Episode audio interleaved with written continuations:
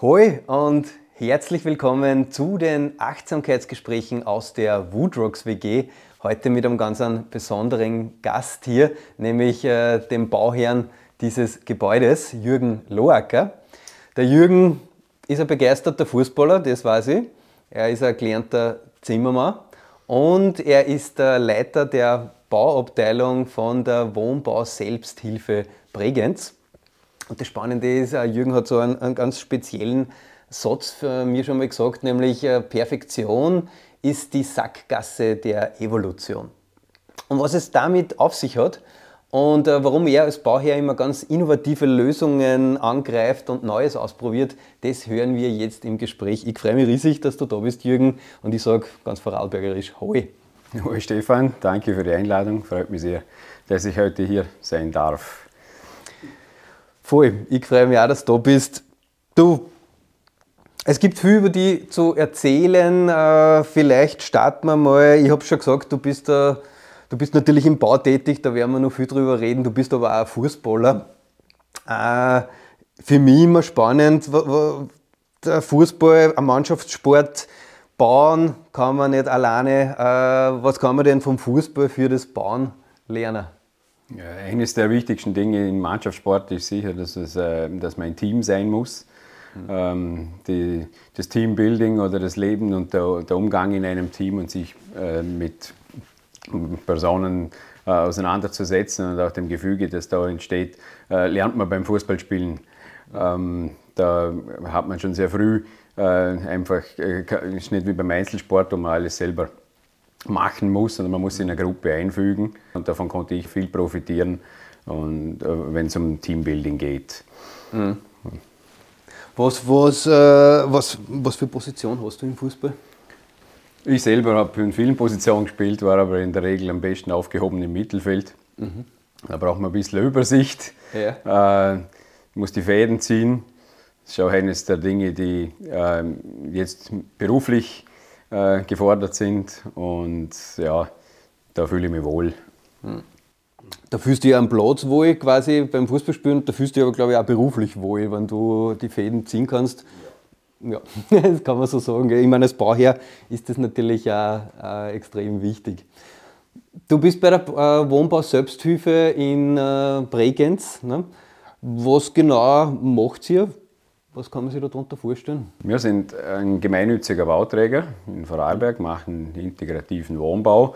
Ähm, da gibt es im Vorarlberg drei davon, also nicht allzu viele. Mhm. Äh, unser Hauptsegment ist, dass wir also leistbares Wohnen schaffen, einmal für einen Mietwohnbau und auch für einen Mietkauf. Also es gibt auch eine Mietkaufvariante, wo es für die Kunden äh, die Möglichkeit gibt, nach einer gewissen Zeit Eigentum zu erwerben.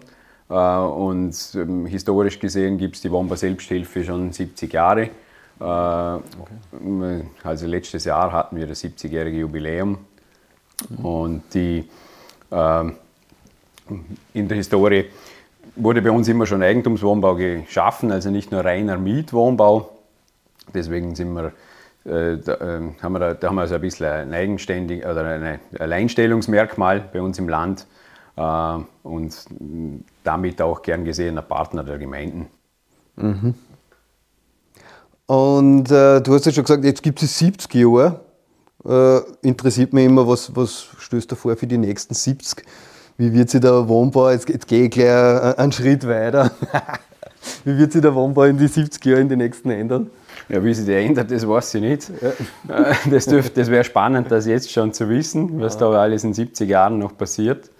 Ähm, aber es ist in den 70 Jahren sehr viel passiert. Wir haben natürlich ein äh, großes Portfolio an, an, Bestandswohnungen, die unsere Hausverwaltungsabteilung auch noch verwaltet. Also sprich, wir haben die 70-jährigen Gebäude auch noch in der Betreuung. Mhm. Und da kann man ganz gut ablesen, äh, was sich in den 70 Jahren bautechnisch getan hat. Das ist strukturell vielleicht gar nicht so viel, aber, aber im Energiesektor selbstverständlich und auch in den äh, verwendeten Materialien mitunter. Und vor allem, was ein großer Punkt ist, ist einfach, die, dass sich das Ganze äh, verkompliziert, sowohl in rechtlicher Natur ähm, wie auch ähm, die, die, Entscheidungsfindungen herbeizuführen und auch Akzeptanz bei der Bevölkerung mit den, mit den Bauten herzustellen, die wir da erzeugen. Da stelle ich mir vor, dass das früher oftmals ein bisschen einfacher war. Oder kann ich auch bestätigen, die letzten 15, 16 Jahren, wo ich das mache, ist das viel ähm, aufwendiger geworden. Und da gehe ich davon aus, dass das in Zukunft auch noch so, oder weiterhin so sein wird, dass sich die Umstände verschärfen und die Aufwände ähm, da im, im, bürokratischen Sinne zumindest äh, schwieriger gestalten. Was, was, genau ist das, äh, das Aufwendige? Wo, wo siehst du, also wo merkst du, dass einfach aufwendiger geworden ist in den letzten Jahren? Man nimmt nicht alles, oder egal ob das der Nachbar ist oder auch die Behörden, ähm, man hinterfragt vieles. Äh, das meiste, das wir machen, ist nicht mehr Gott gegeben. Also da wird genau drauf geschaut, was da entsteht und äh, dementsprechend muss man auch die ganzen Dinge gut vorbereiten, äh, ähm, Nachweise führen und das Ganze ist natürlich ein enormer Aufwand. Mhm der sich dann natürlich äh, nicht nur zeitlich im Aufwand widerspiegelt, sondern auch äh, materiell oder auch in der Kostensicht. Jetzt, Zum Beispiel. Okay. Mhm. Jetzt ist quasi, äh, es wird immer schwieriger, quasi Bau, Bauprojekte umzusetzen. Es sind immer mehr Interessensgruppen vertreten, die da, da drin sind. Und gleichzeitig braucht es aber trotzdem eine, eine, große Wende in der Bauwirtschaft eigentlich. Ne? Äh, wie, ist das, wie ist das aus deiner Sicht möglich, dass wir das, dass wir das schaffen? Einerseits äh, müssen wir, glaube ich, wieder mehr Leute einbinden, oder es sind ohnehin schon mal mehr Leute eingebunden, wie du schon gesagt hast, in die Bauprozesse. Auf der anderen Seite müssen wir, seien wir jetzt in, in die Zukunft, der, der Platz, wo wir bauen können, wird immer weniger, die ökologischen Anforderungen, äh, die sozialen Anforderungen werden immer höher. Wie kann man das äh, gemeinsam handeln? Ja, man muss, wie soll ich das sagen, Netzwerke haben, glaube ich. Also das wichtig, ganz wichtig ist die Kommunikation. Ohne Kommunikation geht heute nichts mehr. Es ist immer Gratwanderung, äh, wie viele Leute, dass man natürlich einbindet in diese Dinge oder die, dass man die richtigen Leute einbindet. Es geht heute nichts mehr.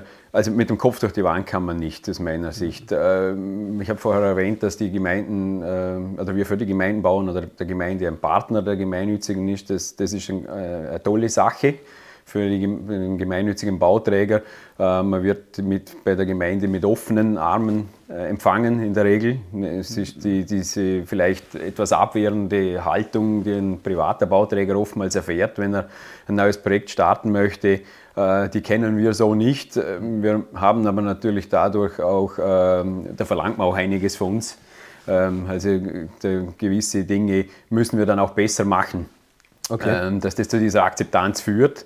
Ähm, und das ist aber auch ein Pluspunkt im Grunde genommen, wenn wir ein Projekt starten, dann, ist das, äh, dann, dann, verstehen wir uns als Partner und müssen mit der Gemeinde, mit der Standortgemeinde, auch mit, der, mit dem Land Vorarlberg als Förderungsgeber zum Beispiel, äh, in enger Abstimmung arbeiten. Die, die Landeswohnbauförderung und damit äh, das Land Vorarlberg, der, der Steuerzahler ist der Förderungsgeber.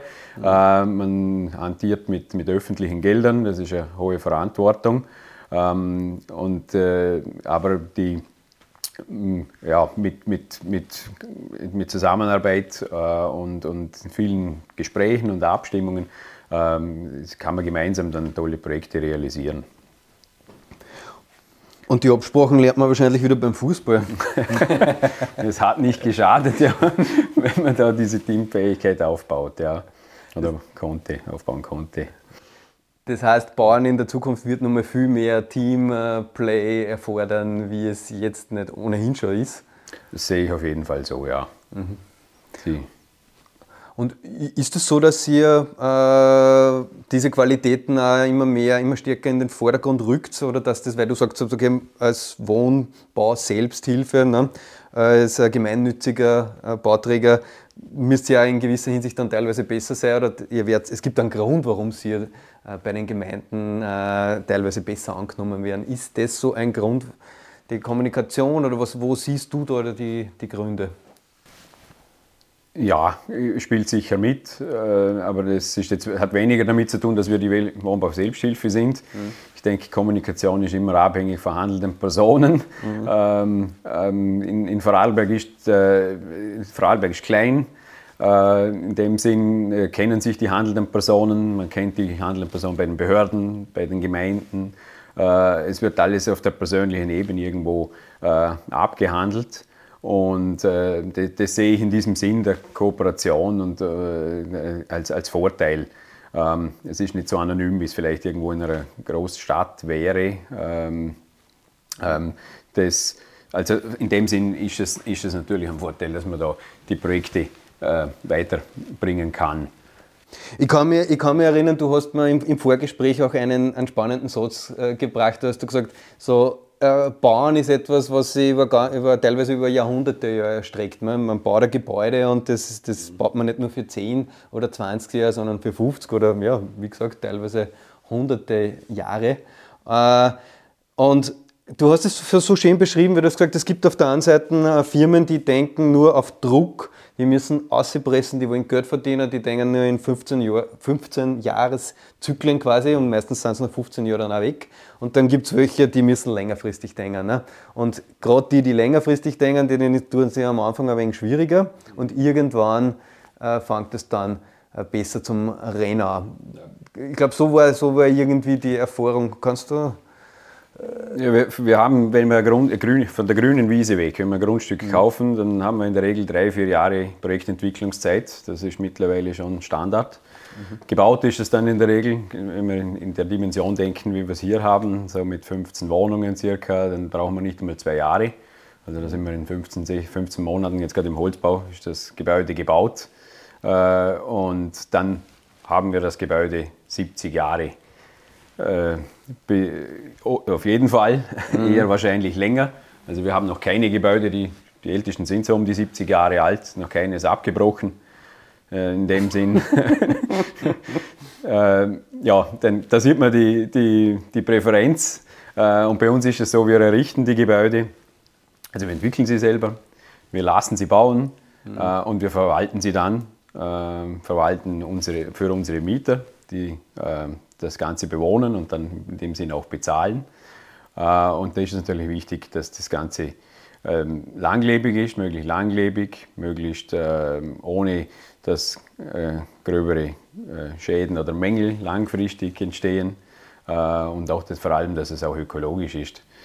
Und ähm, die Herausforderung ist dann immer, dass man am Zahn der Zeit diese Dinge realisiert. Ökologisches Bauen. Wir sind ja hier in einem wunderschönen Holzbau von Romberg gemeinsam mit Woodrocks gebaut. Du warst, bist der Bauherr dieses Objekts. Äh, wir sehen hier für, für unsere Zuseherinnen und Zuseher ganz viel Holz rundherum. Es spült sowieso alle Stickeln äh, dieses Haus hier. Äh, meine Frage an die, Holzbau ist ja jetzt noch nicht der Standard im, im Wohnbau. Einerseits frage ich mich, wie kann es werden? Auf der anderen Seite ist die Frage, warum äh, ist dir eigentlich wichtig? Warum setzt du oder setzt ihr äh, immer stärker auch auf Holz? Mhm.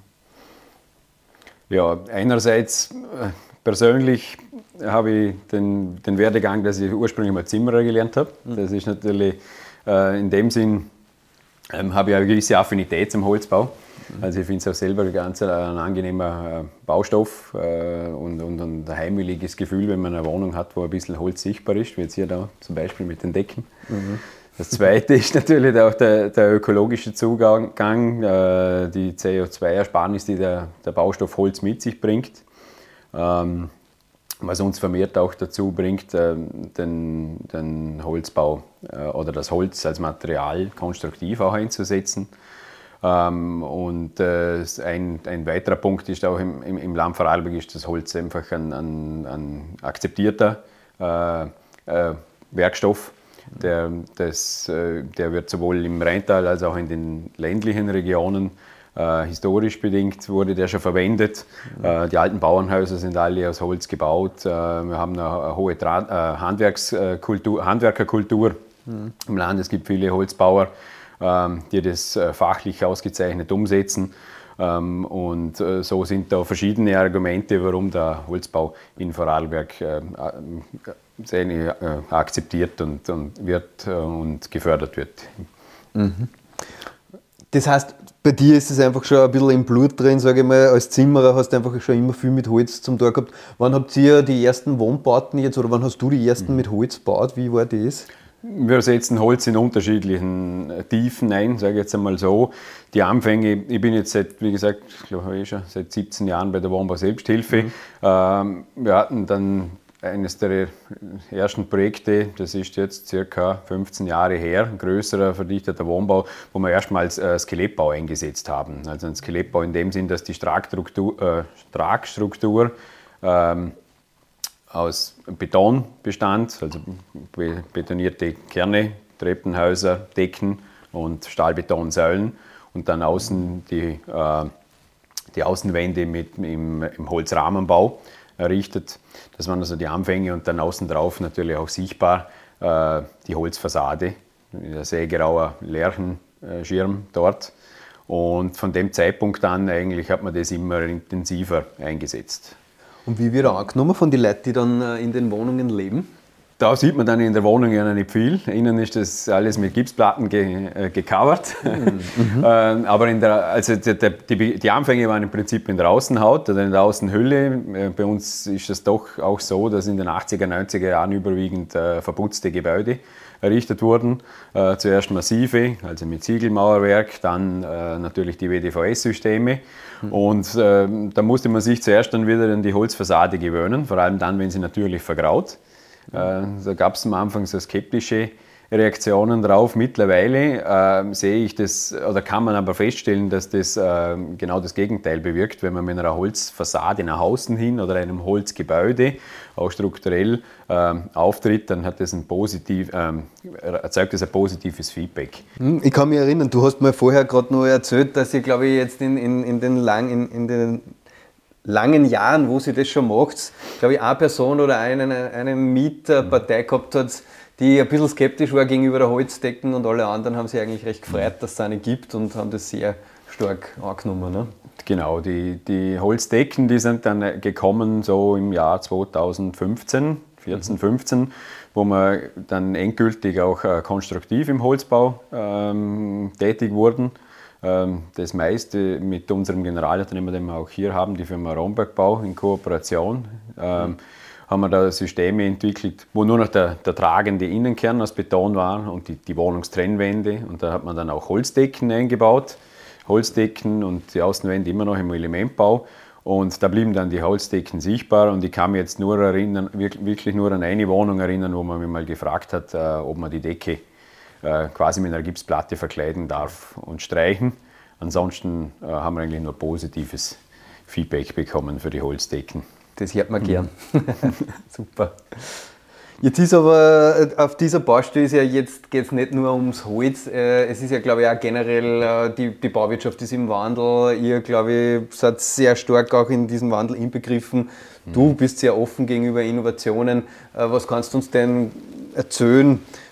abgesehen von den ökologischen Baustoffen, mhm. wie, wie, wie, wie wandeln Sie denn eigentlich die Baustellen und in was für Richtung mhm. geht es da? Was ist dir auch wichtig?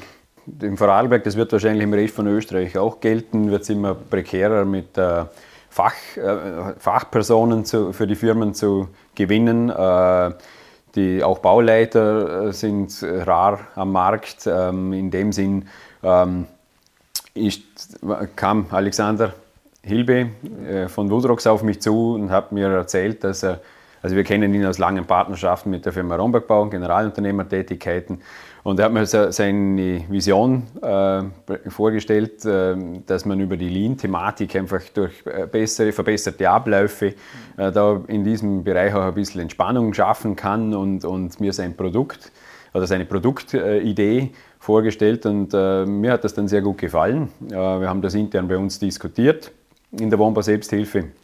und haben uns dann dazu entschieden, äh, dass wir da ein Projekt, äh, wo sich dieser, wie das hier jetzt in der Heldenstraße in Felke ersichtlich ist, äh, fördern möchten und das einmal ausprobieren.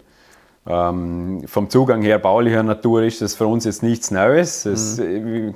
ist quasi nach außen sichtbar sehr ähnlich oder das gleiche wie das, was man die letzten fünf, sechs Jahre gemacht hat.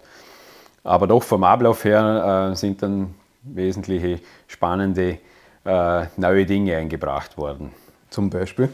Beim Projekt Start wurde ich eingeladen, dass ich als Bauherr an einem äh, Lean-Workshop teilzunehmen. Da wurden Handwerker eingeladen, äh, also die Handwerker, die am, am Projekt dann tätig sind. Äh, und man hat einmal miteinander ein Planspiel gemacht mhm. und Prozessabläufe simuliert. Einfach um die, die, die Zusammenhänge ein bisschen zu schärfen und Bewusstsein zu bilden. Und das war sehr spannend. Das hat irgendwo ein bisschen ein Zusammengehörigkeitsgefühl entwickelt äh, und meinem Empfinden nach auch bei den Handwerkern eine gewisse Motivation ausgelöst. Und das ist dann auch in diesem Spirit ist wahrscheinlich, äh, ich nenne das jetzt einmal so, weitergebaut worden, dass einfach das Miteinander äh, einen wesentlichen Teil ausgemacht hat, kann man das so sagen? In der Tiefe habe ich es dann nicht mehr so ganz mitbekommen, ja. aber ich mhm. denke, ich gehe davon aus, dass es was bewirkt hat. Äh, und äh, natürlich auch äh, dadurch, dass es, glaube ich, das erste Projekt jetzt war, das tatsächlich realisiert wurde von der Firma Woodrocks, eine gewisse Lernkurve gibt und man da viel daraus mitnehmen konnte ähm, aus den, diesen Lean-Prozessen. Stichwort Lernkurve. Das, ist ja, das bringt mir zurück auf das, was ich schon zu Beginn gesagt habe deinen äh, Spruch, der bei mir sehr hängen geblieben ist, Perfektion ist die Sackgasse der Evolution. Ne? Das heißt quasi, wie, wie in unserer Gesellschaft, so hast man du das ja auch irgendwo erklärt und so kenne ich das natürlich auch, äh, wir, wir wollen alles irgendwie perfektionieren. Und irgendwann geht diese Lernkurve quasi gegen Null und dann mhm. glauben wir, wir sind perfekt und alles passt. Ja. Du sagst aber, äh, und das auch stark bezogen natürlich auf den Baubereich, so ist es nicht. Perfektion ist irgendwann, äh, trägt sich irgendwann nicht mehr, funktioniert irgendwann mhm. nicht mehr. Wieso ist es und, und woher kommt das eigentlich? Wo, wo, wo hat es die geprägt zu sagen, hey, äh, schauen wir lieber mal dort wieder hin, wo es nicht perfekt mhm. ist.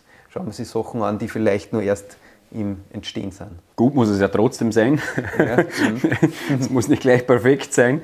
Nein, ja, man kann Dinge natürlich perfektionieren, äh, aber was, was wir in den 80er Jahren perfektioniert haben, ist heute nicht mehr, nicht mehr äh, auf Stand der Technik.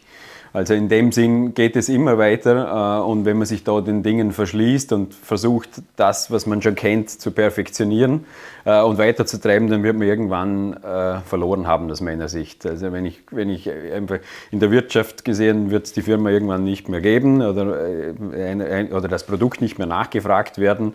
Ähm, Im ökologischen Sinne haben wir natürlich viel dazugelernt die letzten 30, 40 Jahre und dann ist es gut, wenn man, wenn man Dinge, die schon da sind. Wir haben, das sind jetzt keine neuen Materialien, die hier verwendet werden, sondern alles äh, Materialien, äh, die am Markt sind, äh, die sich natürlich weiterentwickeln. Aber da muss man schauen, wie man den Setzkasten neu zusammensetzt und, und, und dann eben auf Stand der Technik bringt ja. und zukunftsweisend dann einsetzt. Und wie war das? Wie lebst du das, dass du immer wieder Neues einerlässt, dass du immer wieder sagst, hey, jetzt müssen wir in eine neue Richtung schauen. Wie, wie passiert eigentlich dieser, dieser Innovationsprozess? Gibt es da irgendwo einen Punkt, wo du, wo du merkst, okay, so die alten Systeme funktionieren nicht mehr, jetzt, mhm. jetzt ist Zeit, dass wir sich was Neues anschauen? Oder Der Gemeinnützige per se ist jetzt kein Innovationstreiber. Das ist auch nicht unsere Aufgabe. Wir haben aber sehr wohl eine Aufgabe auferlegt bekommen. Die nehmen wir äh, positiv oder, gerne an. Ähm, durch das, dass wir mit Förderungsmitteln bauen vom Land Vorarlberg, ähm, wurden in den letzten Jahren ähm, äh, wurden wir angeregt, Dinge auszuprobieren. Mhm. Wir hatten immer ökologisch äh, schärfere Richtlinien zu erfüllen wie der, im Vergleich der private Bauträger. Und man hat somit quasi Produkte am Markt ausprobiert und, und etabliert und danach haben sich nach und nach die, die äh, Baugesetze oder die ökologischen Vorgaben verschärft oder auch Dinge äh, wurden dann wieder, wie das Passivhaus zum Beispiel, da haben wir die Passivhausrichtlinie, war Pflicht für uns in den Mitte der 2010er Jahre. Äh, das wurde dann aber wieder abgeschwächt äh, aus Erkenntnissen, die wir äh, gewonnen haben durch die Realisierung von Projekten. Ähm, Wichtig ist aber, dass man, dass, dass, wir, dass man offen gegenüber diesen neuen Dingen ist, dass man das positiv annimmt und, und einfach sich Gedanken macht, was, was macht jetzt Sinn. Und dann kann man auch äh, kann man da wiederum ähm, äh, positive Dinge in den Markt einbringen äh, und Dinge nachfragen, ähm, die dann zur Realisierung kommen. Spannend, weil äh, du hast es zwar jetzt so beschrieben, ja. dass man in der, in der Wohnbau-Selbsthilfe oder bei euch, mhm. dass ihr jetzt nicht per se Innovationstreiber seid ja. und gleichzeitig habt ihr lange Zeit einen Passivhausstandard erfüllen müssen, was ja dann doch wieder eine sehr starke Vorgabe ist, um innovativ mhm. zu sein.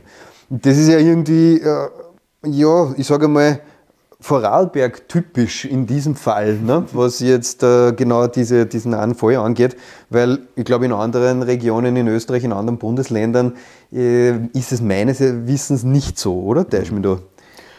Also da muss ich, man, man kann da die, die Wohnbau, also das Land Vorarlberg als Förderungsgeber und die, die, damit die Wohnbauförderung ähm, wie soll ich sagen, lobend erwähnen. Einfach, es ist de, de, und da ein Anliegen, dass man dass man den, den, de, die, die ökologischen Dinge einfach beim Bau adäquat berücksichtigt und es wird da sehr viel Geld dafür aufgewendet. Ähm, wir bauen ausschließlich mit, mit äh, Fördermitteln. Also im Vergleich zu anderen Bundesländern, da ist der gemeinnützige Wohnbau vielfach auch am privaten Markt tätig. Äh, wir durften eigentlich bis äh, vor kurzem keine, nur in Ausnahmefällen Wohnungen direkt verkaufen. Sprich, äh, wir, wir decken den Mietmarkt ab äh, und es hat natürlich ökologisch macht es äh, absolut Sinn, dass man da qualitativ hochwertige und langlebige Bauwerke errichtet. Ich finde es schön zu sehen, wie Sie in Vorarlberg da, äh, das ökologische Bauen angeht, dass das auch wirklich äh, teilweise sehr vorgegeben wird äh, und da eine Richtung, ein Weg in eine gute Zukunft vorgegeben wird. Jetzt ist Bauen aber nicht nur eine Sache von Richtlinien ne, und mhm. Gesetzen, sondern äh, ökologisches Bauen hat ja immer mit persönlicher Einstellung und Überzeugung zu tun und die sehe ich auch bei dir sehr stark. Wieso ist es wichtig, der soziale äh, Bau bzw. eben auch der ökologische Aspekt? Mhm. Äh, wie siehst du das? Ja, Bauen ist auch ein kulturelles Thema.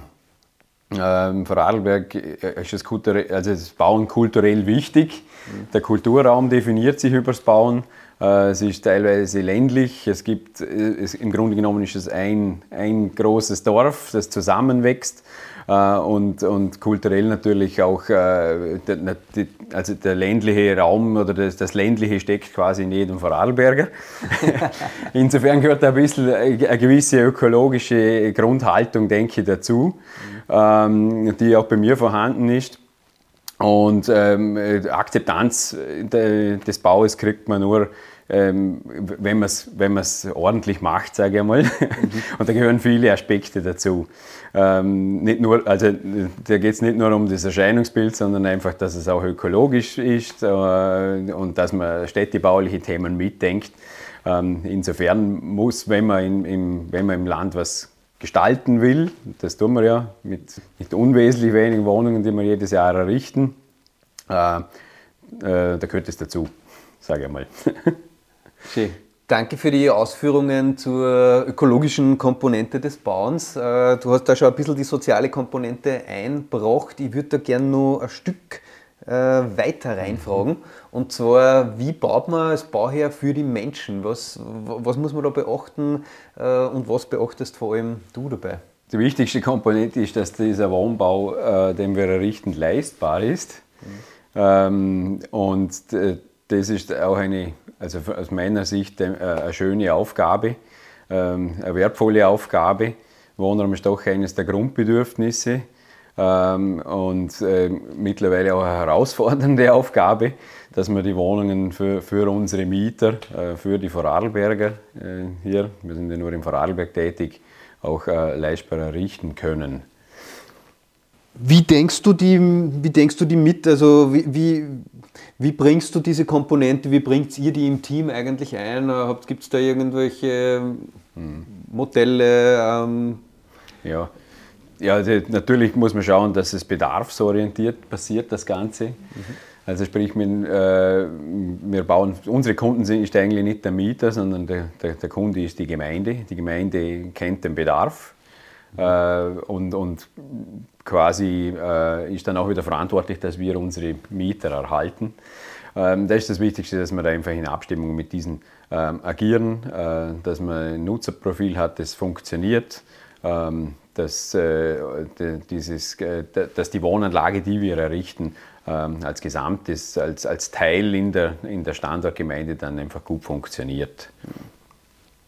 Und er fragt sich das dann auch, äh, wie findet ihr heraus, ob das gut funktioniert? Äh, habt ihr da, bindet ihr, ich, ich habe schon vorher gehört, ne, mhm. partizipative Prozesse als hier mit den Handwerkern geben. Gibt es mhm. sowas dann auch mit den Mieterinnen und Mietern äh, oder wie wird das gemacht? Da sind wir in Vorarlberg noch nicht ganz so weit, wie das vielleicht im, im städtischen Raum in Wien oder so ist. Es wird doch in der Regel mehr oder weniger aus Erfahrungswerten die, die Wohnanlage konzipiert ähm, natürlich werden dann Mieter, wenn sie, sobald sie vorhanden sind, ähm, aktiv eingebunden, indem dass man Einzugsbegleitungen macht. Ähm, wir bekommen dann auch das Feedback, ob die Anlage funktioniert, ähm, über unsere Hausverwaltung äh, oder auch über die Gemeinden. Der Bürgermeister ist immer noch dann die erste Ansprechperson, wenn es nicht funktioniert, weil er für die Wohnungsvergabe zuständig ist. Also so sehen wir schon, äh, erhalten wir das Feedback ähm, ähm, und jetzt Gott sei Dank auch überwiegend, dass die Anlagen gut funktionieren. Ähm, entscheidend auch eine soziale Durchmischung, mhm. dass das so, äh, äh, dass die Anlagen akzeptiert werden und das alles klappt. Sehr schön. Mhm. Jetzt hätte ich nur eine ganz persönliche Frage, wann, wann du jetzt nur mal äh, in, in, eine Wohnanlage oder ein Haus ziehen würdest, wie würdest du jetzt äh, dein optimales Haus bauen? Ha. Sehr schwierig. Ja. äh, der, der, der, der, Vorarlberger steckt in einem drin. Oder? Da, da ist das, wenn man gut genug Geld hat, hat man ein Einfamilienhaus. Mhm. Habe hab ich natürlich auch. Mhm. Aber äh, das ist wahrscheinlich zu, nicht zukunftsträchtig, oder nicht nur wahrscheinlich, sondern ganz sicher nicht zukunftsträchtig. Mhm. In dem Sinne müssen wir schauen, ganz wichtig, dass wir eine, eine optimale soziale Dichte schaffen mhm. äh, für die Zukunft, dass einfach Wohnquartiere entstehen, die hoch, hohe Wohnqualität haben, die äh, nicht nur die, die, Wohnqualität im Sinne der räumlichen Struktur, also dass die Wohnung toll ist, sondern dass das Umfeld äh, ähm, sehr gut funktioniert, also kurze Wege hat, die Infrastruktur passt. Ähm, damit sich da, dadurch die, durch die kurzen Wege vielleicht auch äh, gewisses Geld sparen kann. Ähm, wenn man nicht ein zweites Auto braucht, beginnen wir mal so. Eines wird bei uns noch länger Standard sein, denke ich. Mhm. Ähm, aber solche Dinge, das werden die großen Herausforderungen sein. Für die Zukunft? Für die Zukunft, ja. Und wenn du jetzt, äh, du hast es jetzt gerade in der Zukunft äh, schon ein bisschen ausgemalt, wenn du jetzt äh, nur mal ein bisschen weiter vordenkst, so 20 Jahre voraus, da, du hast es gerade beschrieben, wie wir denken müssen, gibt es da noch irgendwas, was du anfügen möchtest? Wie, wie könnte so äh, die, die Kleinstadt oder auch das Dorf äh, vom, vom Bauwesen her ausschauen, sage ich mal, in, in der Zukunft? Das ist in Vorarlberg ganz schwierig, okay. wenn man über das Thema Verdichtung redet. Und mit der Verdichtung ist eben nicht nur die, die bauliche Dichte gefordert, sondern wenn man die bauliche Dichte schafft, brauchen wir die soziale Dichte dazu. Also das wäre schon für mich ein Zukunftsszenario, dass man da Zonen irgendwo im Rheintal hat, wo wesentlich höhere Dichten entstehen können, ähm, die dann auch leistbarer erreichbar sind. Ähm, auch ökologisch oder nicht ökologisch, Ressourcen, der Ressourcenverbrauch dementsprechend geringer ist. Äh, nur das, das, ist ein langwieriger Prozess. Äh, wir haben begonnen die letzten Jahre über, über solche Qualitäten oder Qualitäten von Dichte zu diskutieren und das aufzuzeigen, erleben aber nach wie vor, ähm, dass das eigentlich in den Gemeinden, dass das Bewusstsein noch nicht da ist. Mhm. Es ist nach wie vor so, wenn wir irgendwo ein Projekt entwickeln und das dann baurechtlich vorstellen, dass da die Ressentiments eher da sind und die abwehrende Haltung. Also es, man bekommt jetzt kein Lob, wenn man eine große Dichte äh, macht und, und äh, sagt, man spart sich da zum Beispiel Stellplätze ein, dafür haben wir ein Busticket oder es kommt die Buslinie daher und, äh, oder solche Maßnahmen und man macht eine PV-Anlage drauf. Also das sind mittlerweile Dinge, die man so zwar standardmäßig fast schon, also PV-Anlagen zum Beispiel, äh, verlangt, mhm. ähm, die dann aber nicht im Umkehrschluss dazu führen, dass wir dann dafür größere Dichten bauen dürfen. Also man, nicht, dass sie akzeptiert sind, sagen wir so. Bauen dürfen, dürfen wir es maßvoll. Und du würdest aber sagen, dass wenn das noch besser Hand in Hand gehen würde, dann äh, würde man wahrscheinlich noch eher in einer von der ökologischen Seite gesehen besseren Zukunft landen? Kann man das so sagen? Äh, ich vermute, dass es ein Zwang werden wird, dass wir uns da ein bisschen bewegen. Mhm. Ähm, Vermute ich auch. Also wir haben, Im Vorarlberg gibt es noch sehr viele äh, gewidmete Flächen, die nicht bebaut sind. Äh, nur die sind mittlerweile extrem teuer. Das ist einer der Schlüsselfaktoren, warum es bei uns das Wohnen so teuer ist. Ähm, und wenn wir das, äh, das Wohnen da wieder leistbarer machen möchten, äh, dann brauchen wir viel, viel höhere Dichten. Und mit den höheren Dichten natürlich die anderen sozialen Komponenten, die den, die, die, Lebens, den, die, die Wohnqualität oder die Lebensqualität erhalten. Oder im besten Fall so weit bringen, dass wir sie noch verbessern. Dass auch der Vorarlberger, der grundsätzlich Einfamilienhaus natürlich als sein äh, Lieblingsdomizil erkennt, äh, dann sagt, ja, ich, ich habe da weniger Arbeit, ich muss da nicht Rasen mähen und Schnee schieben äh, und, und andere Dinge machen. Und ich habe kurz vielleicht nur äh, noch näher jetzt zu meinem Nahversorger oder zum, zum Kino oder in die, meine Stammkneipe oder so und habe da eine, einen, einen Mehrwert daraus. Das wird aber ein, ein längerer Diskussionsprozess sein. Danke, Jürgen. Abschlussfrage: Du hast uns die Zukunft jetzt im Bauen schon genannt. Äh, wie siehst du deine Zukunft? Was wünschst du dir für dich ganz persönlich noch und für deine Zukunft? Boah.